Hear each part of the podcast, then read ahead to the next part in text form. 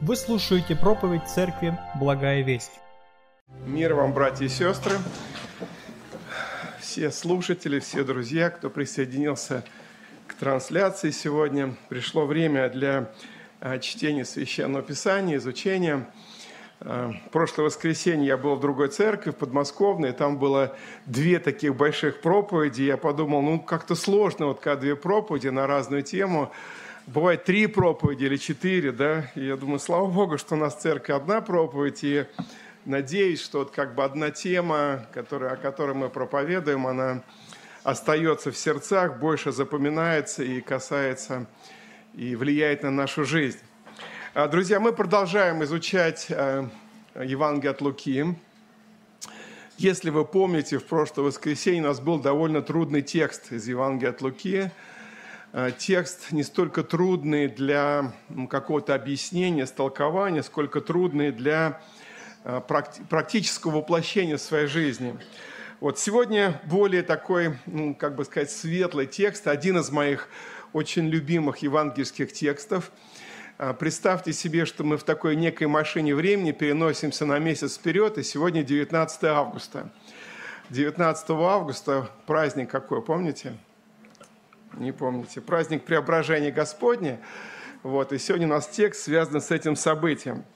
Итак, Евангелие от Луки, 9 глава, а мы читаем с 27 стиха. Евангелие от Луки, 9 глава, с 27 стиха. Слова Иисуса Христа. «Говорю, э, говорю же вам истинно, есть некоторые стоящих здесь, которые не вкусят смерти, как уже увидят Царствие Божие». После сих слов дней через восемь взял Петра, Иоанна и Иакова, зашел он на гору помолиться. И когда молился, вид лица его изменился, и одежда его сделалась белую, блистающую. И вот два мужа беседовали с ним, которые были Моисей и Илия. Явившись во славе, они говорили об исходе его, который ему надлежало совершить в Иерусалиме. Петр же и бывший с ним отягчены были сном – но пробудившись, увидели славу его и двух мужей, стоявших с ним. И когда они отходили от него, сказал Петр Иисусу, «Наставник, хорошо нам здесь быть, сделаем три кущи, одну тебе, одну Моисею и одну Илии, не зная, что говорил». Когда же он говорил это, явилось облако и осенило их, и устрашились, когда вошли в облако. И был из облака глаз глаголющий, «Сей сын мой возлюбленный, его слушайте». Когда был глаз сей, остался Иисус один, и они умолчали, и никому не говорили в те дни о том, что видели. Аминь. Вот такой интересный текст Писания, э, повествовательный, но очень такой необычный. И когда я думал о названии этой проповеди, ну, самое простое – преображение Господня.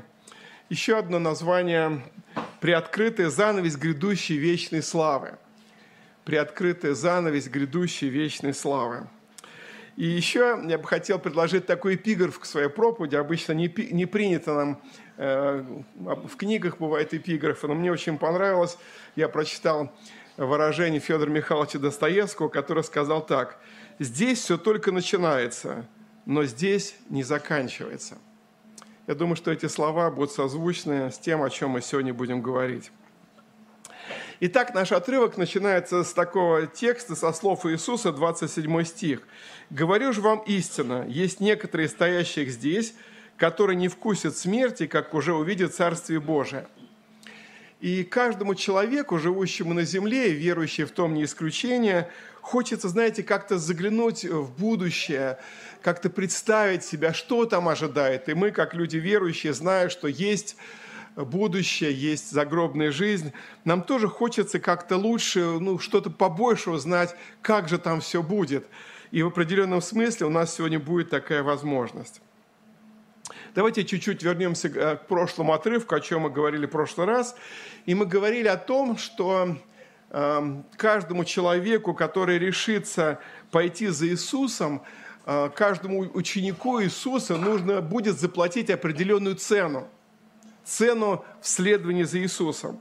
И мы говорили в прошлый раз, и мы часто напоминаем, что вопрос спасения, мы получаем спасение даром. по вере, через покаяние, по благодати и милости Божией, всякий, кто призовет имя Господне, спасется.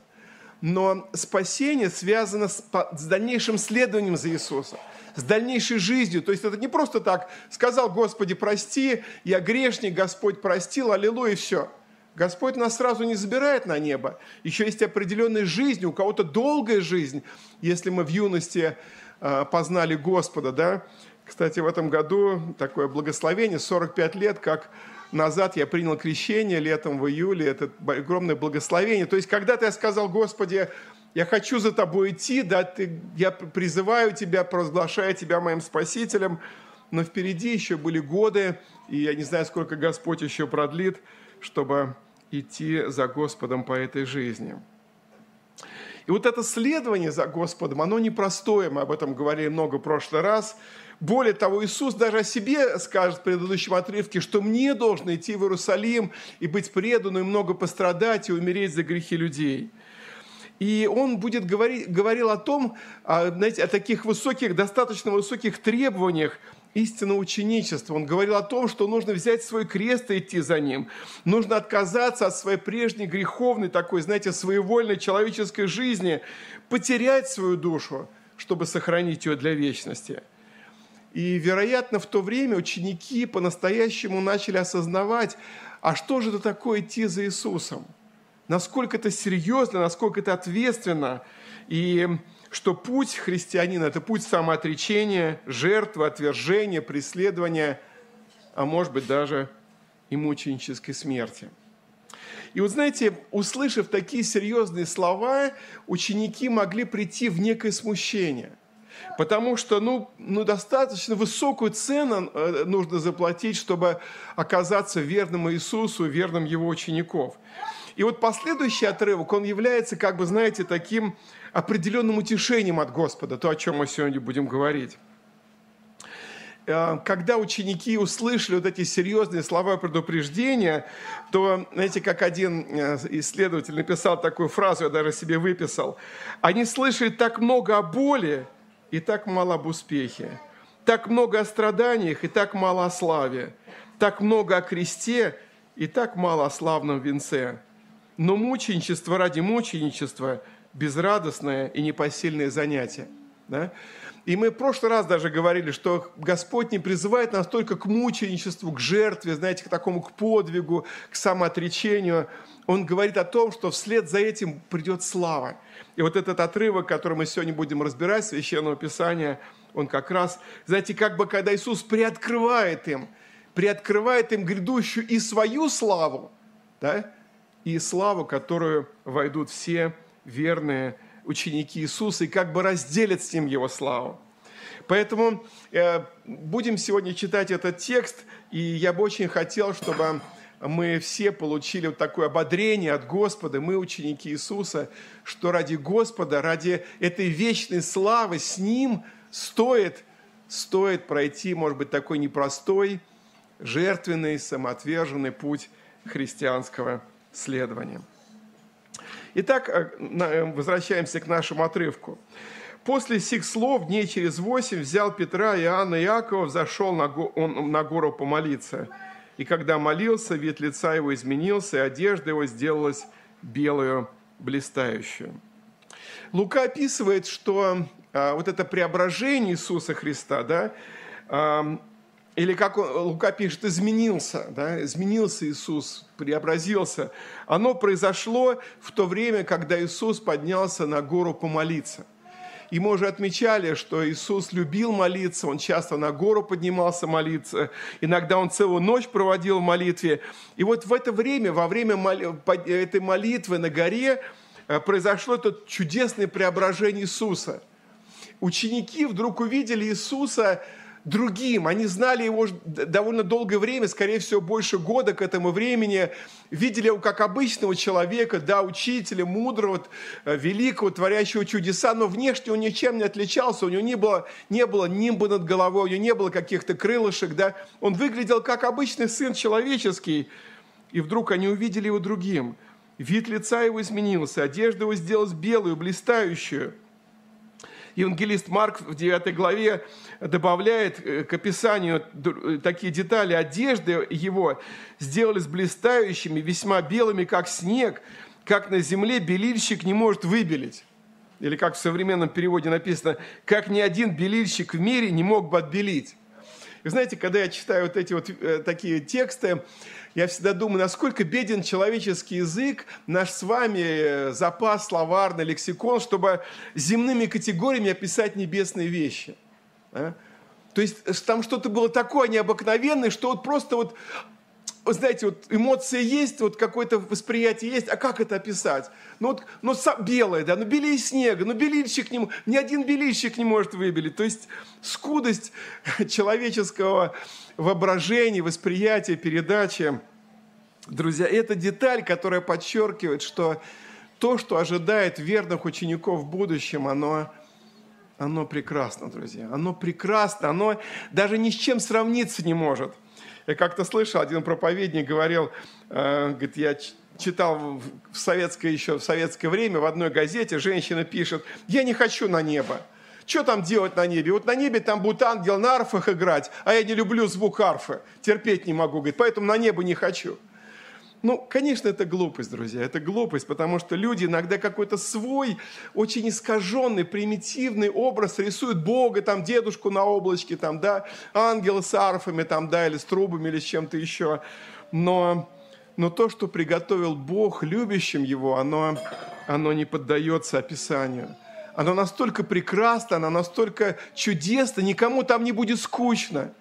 Никому там не будет, знаете, как-то неинтересно но Бог приготовил прекрасное царство для Сына Своего Иисуса и для тех, кто поверит в Иисуса, для Его церкви невесты. Рассказывают об одном святом, который как-то попросил Господа показать ему кусочек рая. И Господь сказал, не покажу тебе даже этого, иначе от тоски по увиденному раю ты не захочешь жить на земле. Здорово, да?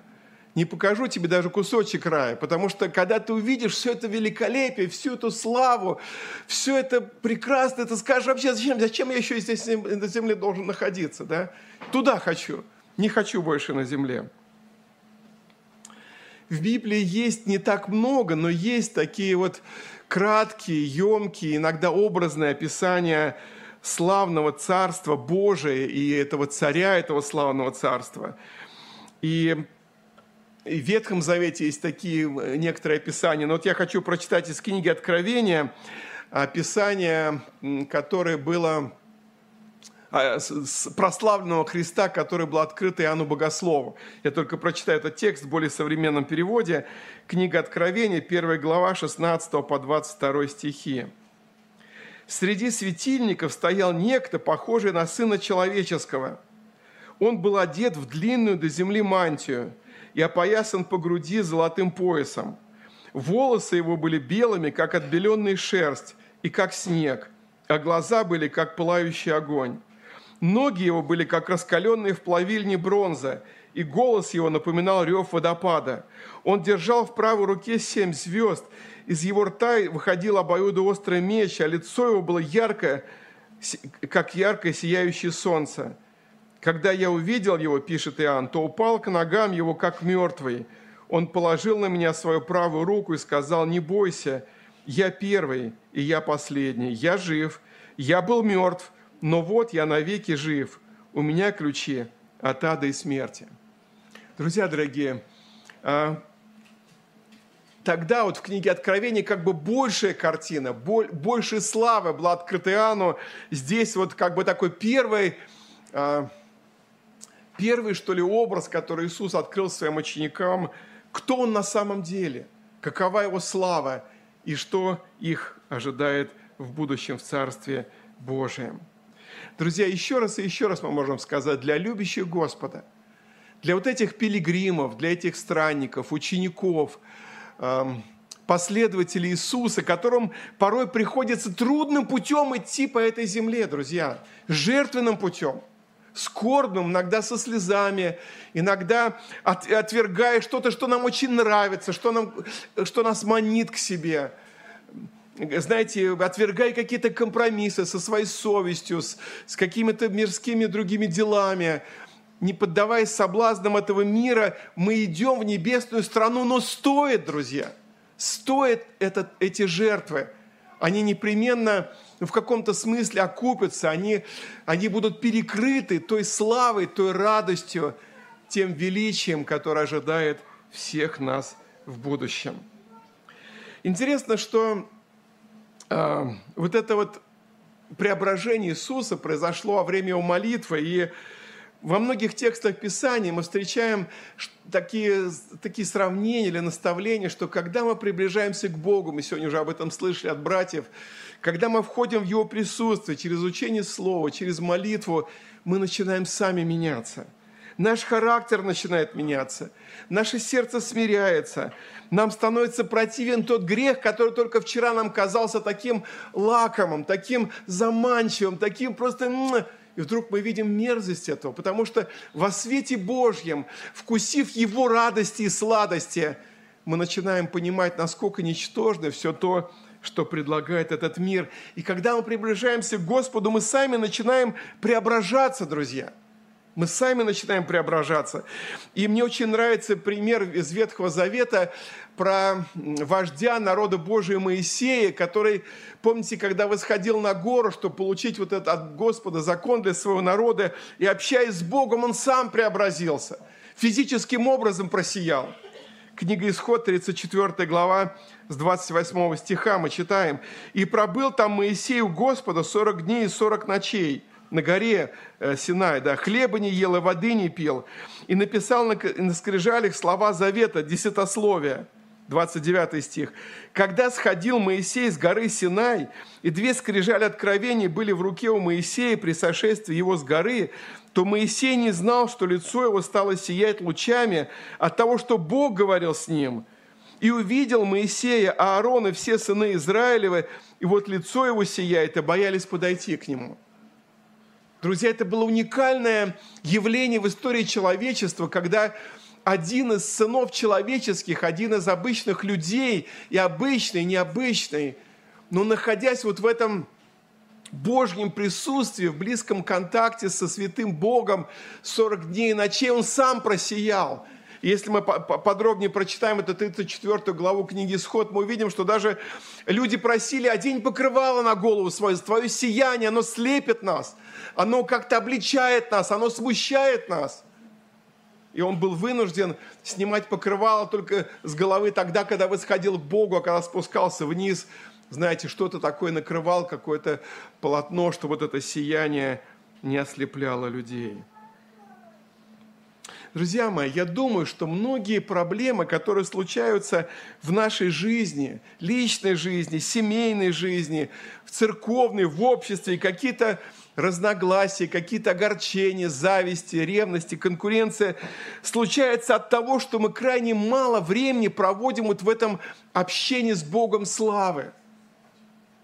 Мы у нас нет вот этого, этого опыта этой практике быть близко с Богом, чтобы Его слава меняла нас, чтобы Его свет просвещал нас и изгонял всякую тьму. Как-то давно в своей христианской юности я прочитал такой пример, он мне очень понравился, что когда мы входим в темную комнату, мы не прогоняем свет. Мы в темную комнату приносим какой-то источник света. Если это маленький фонарик или свечка, комната озарится немножко – если это будет более мощная лампочка, еще больше, еще больше. Когда свет солнца проникнет в эту комнату, то тьма убежит. Тьма, тьму не нужно прогонять. Тьма вытесняется, замещается светом. Тьма – это отсутствие света. Так и в духовной жизни, друзья мои – я больше чем уверен, многие-многие наши проблемы, характеров наших, нашего поведения, несогласия, бунта, какого-то, знаете, каких-то глупостей наших только от того, что мы мало проводим времени и в этой, в этой близости с Богом, с этим Отцом Светов, в котором нету перемены апостол Павел пишет во втором послании Коринфянам, 13, 3 глава, 18 стих. «Мы же все открытым лицом, как в зеркале, взирая на славу Господню, преображаемся в тот же образ от славы в славу, как, как от Господня Духа». Чудесный текст. Вот это освящение наше происходит, изменение, когда мы видим Божью славу, когда мы пребываем в Божьем Слове, в молитве, когда мы читаем христианские книги, когда мы размышляем о Всевышнем, когда мы вместе поклоняемся Богу, Его слава отражается на нас, друзья дорогие. Поэтому пусть Господь поможет нам, даст нам это желание, даст нам это стремление, ту дисциплину духовную, чтобы больше времени проводить с Господом славы, чтобы служить этому Господу славу, поклоняться Ему. И тогда Его свет, Его вот эта лучезарность, Его любовь, Его благодать будет через нас изливаться вокруг. Иван Гатана, 12 глава, 26 стих. Иисус говорит, «Кто мне служит, мне да последует, и где я, там и слуга мой будет, и кто мне служит, того почтит Отец мой» того почтит Отец мой, того прославит Отец мой, того возвеличит Отец мой, кто служит Господу Иисусу Христу. Вторая часть, на которую мне хотелось обратить внимание, это 30-31 стих. «И вот два мужа беседовали с ним, которые были Моисей и Илия. И, явившись во славе, они говорили об исходе его, которое ему надлежало совершить в Иерусалиме. Друзья, в Царстве Христа оживут все Божьи праведники. Грядущее Царство Христа – это замечательное место, где встретятся и будут иметь вечное общение все Божьи праведники, как древности, так и современности. На горе Преображения ученики увидели не только преображенного, возвеличенного, просиявшего Иисуса – но они увидели рядом с Иисусом двух величайших представителей праведных людей Ветхого Завета – Моисея и Илию. И следует сказать, что Моисей жил приблизительно 1450 лет до Рождества Христова. Приблизительно 1450 лет до Рождества Христова. А с тех пор, как пророк Илия вознесен был на небо живым, прошло уже около 900 лет – это были две яркие звезды на, духовном небосклоне, и в Израиле этих людей почитали особенным образом. И вот явление этих двух праведных мужей живыми, этих мужей из древности на горе Преображения, это еще одно свидетельство того, что у Бога все живы. Помните, Иисус как-то воскликнул, Бог не есть Бог мертвых, но Бог живых.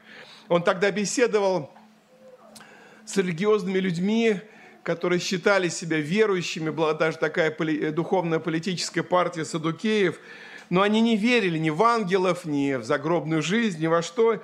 И вот Иисус им сказал, это 20 глава Евангелия от Луки, о том, что мертвые воскреснут, еще Моисей ясно сказал, когда говорил о пылающем кусте и называл Господа Богом Авраама, Исаака и Иакова. Он не Бог мертвых, а Бог живых ибо все принадлежащие Богу живы. Это более современный перевод, но в синодальном переводе написано, что он, Господь не есть, у Бога все живы, да, Бог есть Бог живых. И когда мы более пристально посмотрим на этих двух мужей, на Илию и Моисея, ну, можно сказать, что явление Илии – на горе Преображения, оно в каком-то смысле не столь удивительно, потому что мы читаем в 4 книге Царства, второй главе, о том, что а, пророк Илия был живым восхищен на огненной колеснице на небо. Да?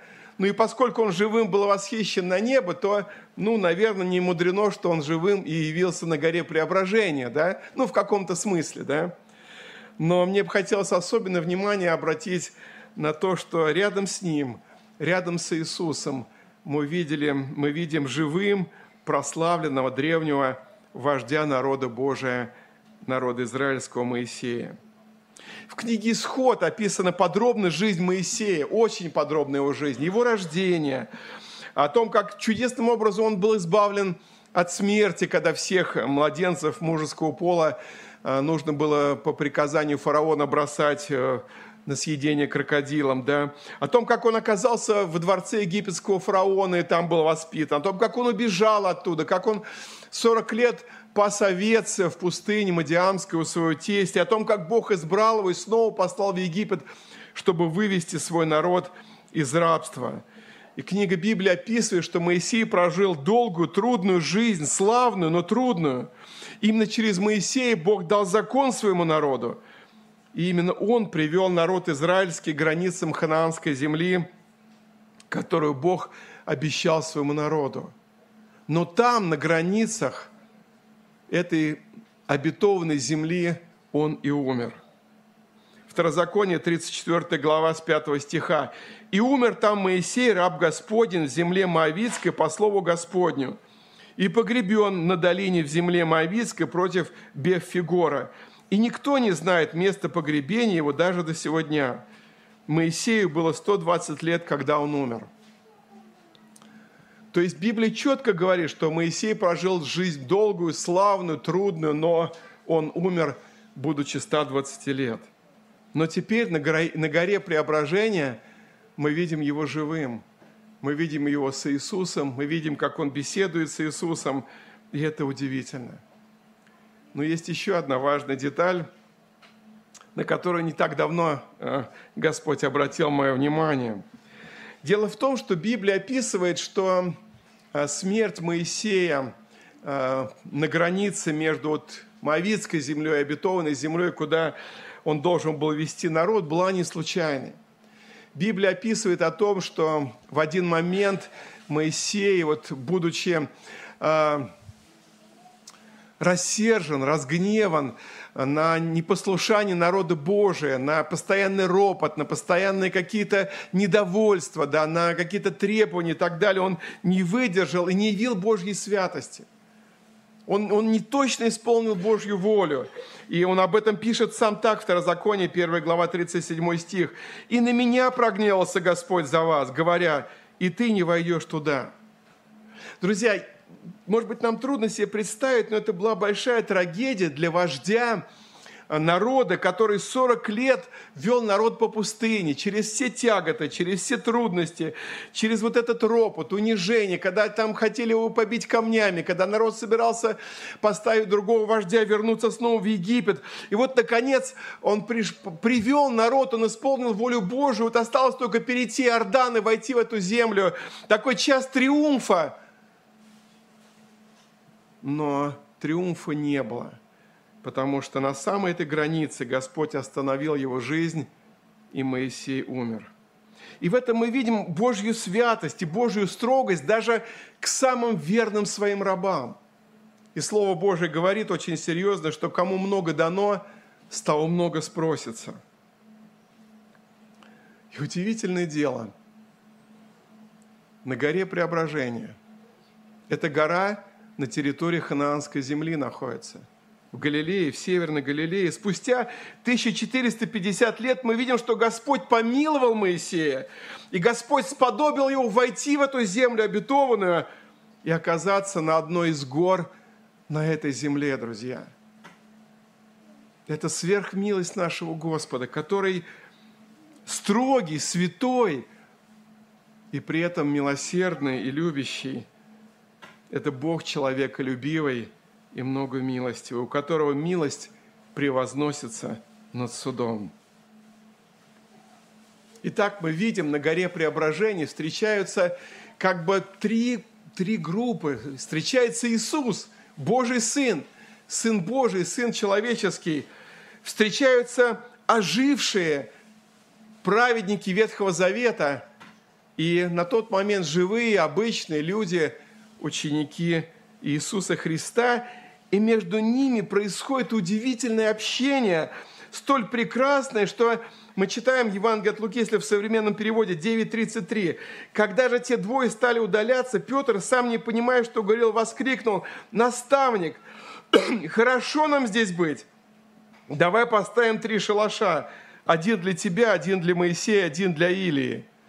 Хорошо нам здесь быть, друзья. Вот это общение, в каком-то смысле преддверие Царствия Божия, там на горе, открытое на время ученикам, оно оказалось такой, настоль прекрасным, что все эти ученики, как это мы говорили, регент апостольского хора, Петр воскликнул, давай здесь останемся. Давай останемся здесь, мы больше не, не хотим идти вниз, в эту долину, да, снова к этим проблемам. останемся здесь, нам хорошо быть здесь. И тут вспоминается 132-й псалом. Как хорошо и как приятно жить братьям вместе.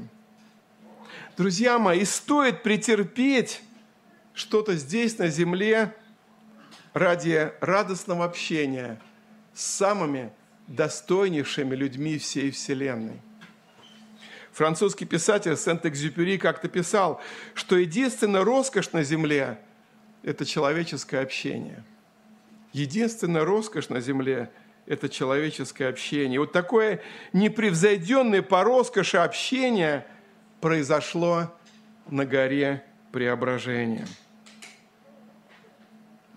Друзья дорогие, уже здесь на земле порою мы можем испытывать какой-то вот тень, какую-то близость вот этого сладкого общения с верующими во имя Господа, когда мы здесь собираемся вместе, когда мы поклоняемся, когда мы поем, когда мы слушаем Божье Слово, когда мы молимся, мы иногда испытываем особую сладость христианского общения, находясь на каком-то семинаре по изучению Библии, на конференции – Сейчас в эти дни в Брянске, в Брянске проходит конгресс нашего братства. Там замечательное общение, когда многие верующие с разных частей России приехали туда вместе поклоняться, петь, слушать Слово, иметь различные э, изучения, общения, встречи.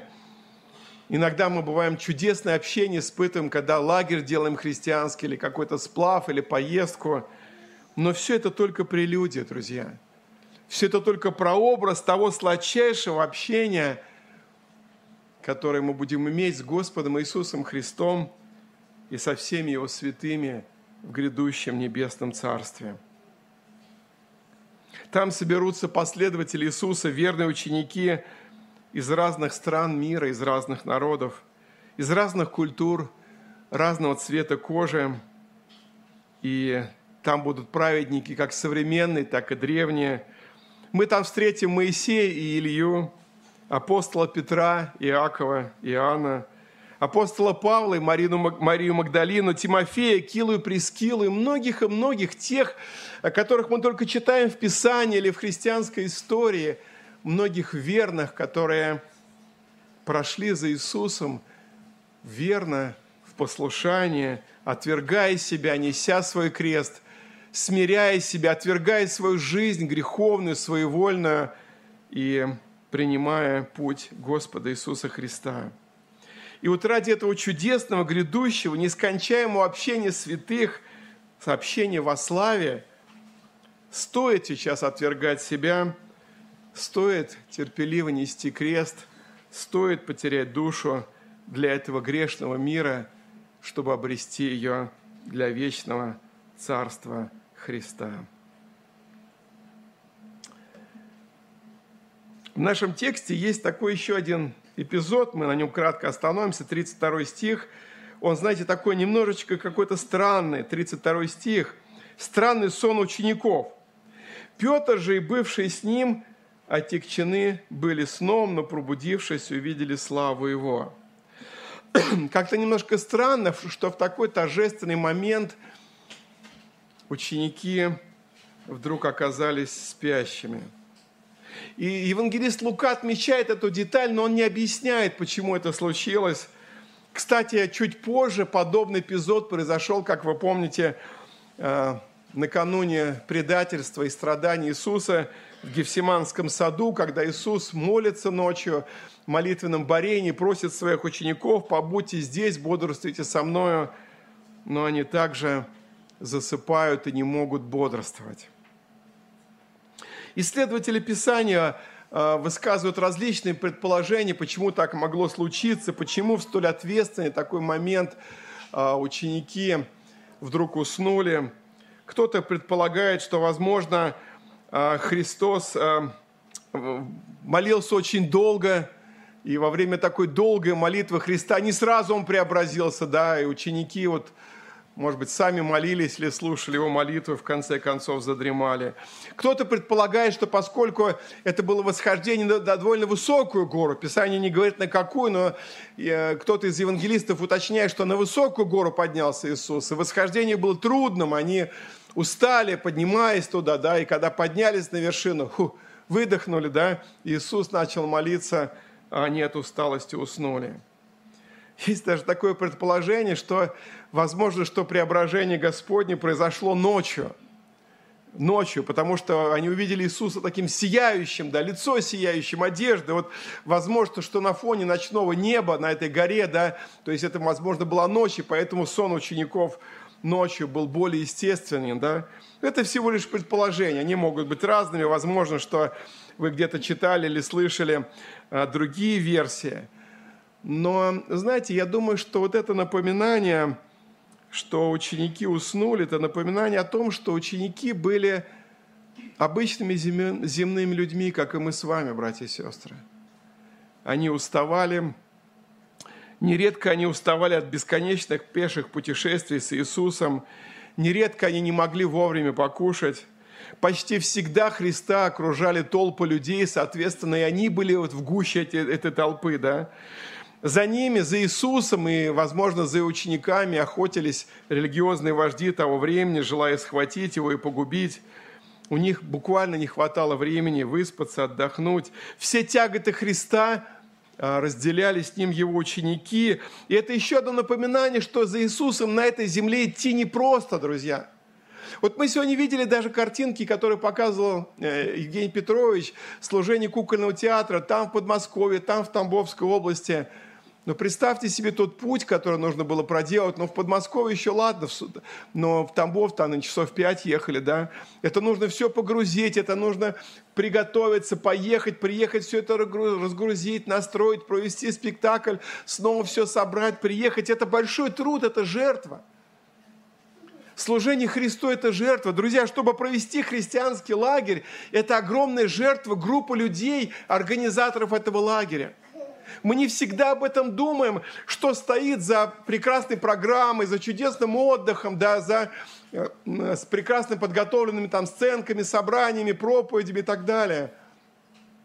Но это труд, это жертва. И дай Господь, дай, дай Господь нам быть действительно верными, самоотверженными, чтобы мы не засыпали на нашем пути, чтобы мы не расслаблялись, чтобы мы не думали, что ну кто-то другой это сделает. Ну да, пусть это Евгений Петрович сделает, пусть это Сергей Васильевич сделает, пусть это Анатолий Анатольевич сделает. Но это моя и твоя ответственность, брат и сестра, делать, трудиться, служить, идти за Иисусом и благослови Господь.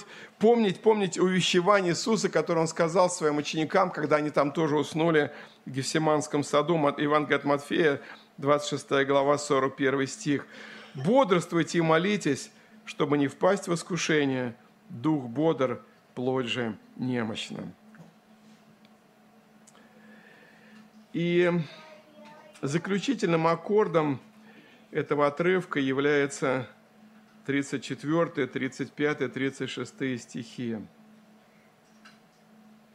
Ну, можно взять еще 33. «Когда они отходили от него, Петр сказал Иисусу, «Наставник, хорошо нам здесь быть, сделаем три кущи, одну тебе, одну Моисею, одну Или, не знаю, что говорил».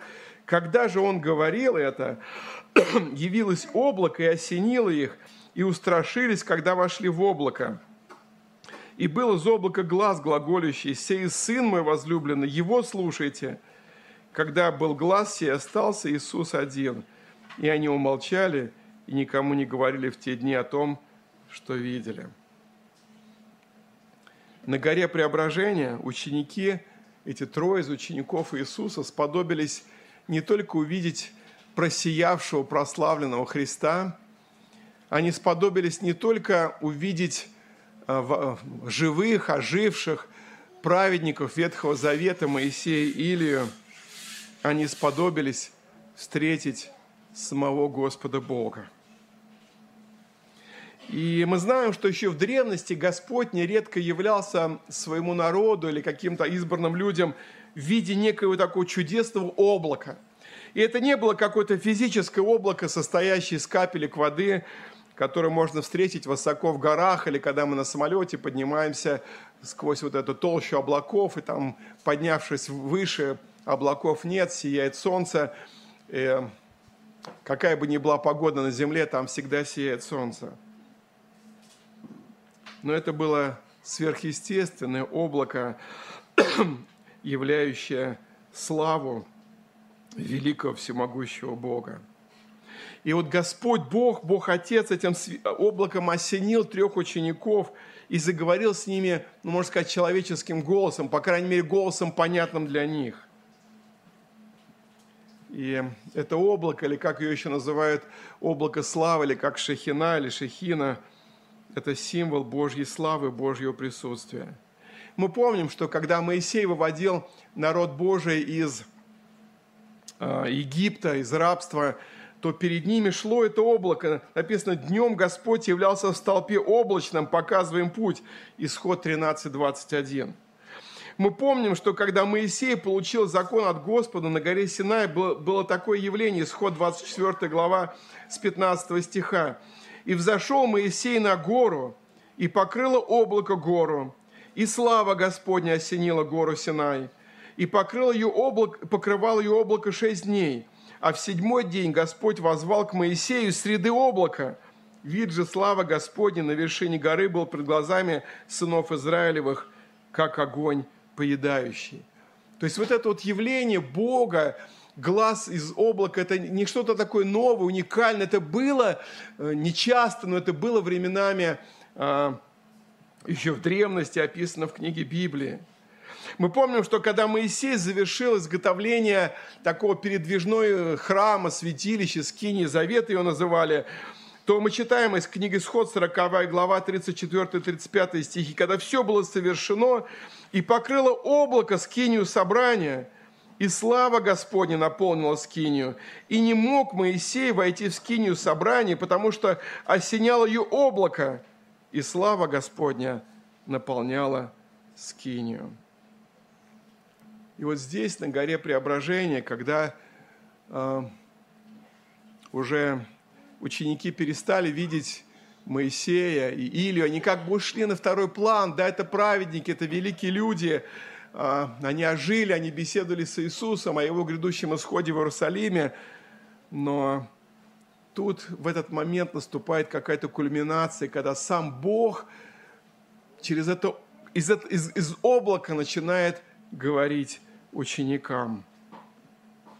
И это было настолько серьезно, настолько страшно, настолько трепетно, что даже самый мужественный из учеников, апостол Симон Петр, два его товарища, исполнились такого благоговейного страха от присутствия всемогущего Бога. Евангелист Матфей уточняет, они пали на лица свои и очень испугались. Мне понравилось такое выражение, я прочитал у одного исследователя Писания. Каждый верующий, каждый христианин должен испытывать духовное напряжение, священный трепет, как от осознания благодати Господа, так и от Его величия. Друзья, не знаю, переживали ли вы когда-то в своей жизни – состояние вот этого священного трепета, этого благоговения, сознания ничтожества, греховности, как помните, восклицал Авраам, «Господи, я прах и пепел, как я могу говорить с владыкой?» Когда Даниил в страхе падал ниц, когда Иезекииль или другие величайшие Божьи мужи, встречаясь с Божьей славой, видели свое ничтожество, и просто они падали ниц, они, они буквально распластывались на земле понимая, с кем они встретились, кто заговорил, чей образ они увидели, может быть, даже не самого Бога, а кого-то из его ангелов, из его приближенных. И этот священный трепет, благоговейный, он, он прекрасен, друзья. Он, мы должны переживать это состояние в молитве, в поклонении, в общении с Богом. Мы, нам нужно понимать, с кем мы имеем дело, кому мы молимся, кому мы поем – чье слово мы читаем, о ком мы проповедуем, кому мы служим. Друзья дорогие, в общении с Богом не допускается никакая, знаете, понебратщина, никакое такое вот уничижительный какой-то, а вот мы с Богом, мы с Богом договоримся, у меня с Богом все нормально. Когда же он говорил это, явилось облако и осенило их, и устрашились, когда вошли в облако. И был из облака глаз глаголящий, «Сей сын мой возлюбленный, его слушайте». Друзья, если вы помните, очень похожие слова прозвучали во время крещения Иисуса Христа в начале Его служения там, на реке Иордане, когда а, Он крестился от Иоанна Крестителя. И вот теперь снова, снова Бог как бы утверждает, подтверждает, это мой возлюбленный сын. У Матфея написано, это сын мой возлюбленный, в котором мое благоволение. Его слушайте. Настоящие христиане – это люди, которые верят в Иисуса, любят Христа и слушаются Христа. По сути, Бог как бы сказал из облака последователям Иисуса, если мой сын говорит вам, что он должен идти в Иерусалим, чтобы пострадать и умереть, верьте ему. Если он говорит вам, что воскреснет на третий день, верьте ему. Если он говорит, что вы должны взять крест и следовать за ним – значит, вам надлежит сделать это. Если Он говорит, что придет опять во славе, то верьте Ему и живите в соответствии с этим. Итак, четыре таких основных момента мы сегодня отметили из этого текста Писания, из этого праздника преображения Господня. Первый мы говорили о том, что э, наша ответственность, наша задача – наша привилегия, чтобы чаще восходить на эту гору преображения. У каждого из нас есть эта гора преображения. Может быть, она в тайной молитвенной комнате, может быть, она в лесу, где мы уединяемся в общении с Богом, может быть, где-то еще в каком-то особенном месте, может быть, иногда важно войти просто в какой-то дом молитвы, когда даже собрание там не происходит, сесть или встать на колени и помолиться. Нам важно вот эти моменты, когда мы восходим на гору преображения, когда смиряются наши сердца, когда успокаиваются наши бури, наши эмоции умиротворяются, когда удаляется грех, когда преображается наш разум и сердце страхом Божьим, любовью Божией, Его присутствием. Второй урок. Нам важно чаще видеть Иисуса прославленного. Вы знаете, когда я вижу, особенно у католики любят изображать Иисуса – безжизненное тело на кресте, вот распятие, безжизненное тело на кресте, повисшее на гвоздях. Да, это было, Иисус таким был, но Он таким не остался. Он прославленный, Он царь царей, Господь господствующих.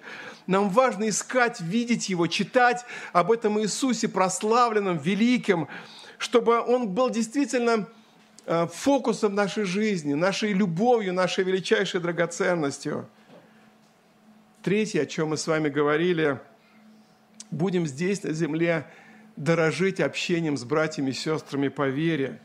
Уже здесь мы можем как-то испытать, предвкусить вот эту сладость небесного общения, когда все святые встретятся на таком, не знаю, конгрессе, конференции, общении, служении, когда мы все вместе увидим праведников Ветхого Завета, увидим наших братьев и сестер разного цвета кожи, живущих на разных континентах – и вместе воспоем славу Ему, Господу, кого мы любим, кто является центром нашей жизни, нашим спасением. И четвертое, пусть в моем и твоем сердце, брат и сестра, всегда звучит это повеление, это голос из облака Божьего, голос великого могучего Бога. Это Сын мой возлюбленный, в котором мое благоволение. Его слушайте. Аминь. Давайте помолимся.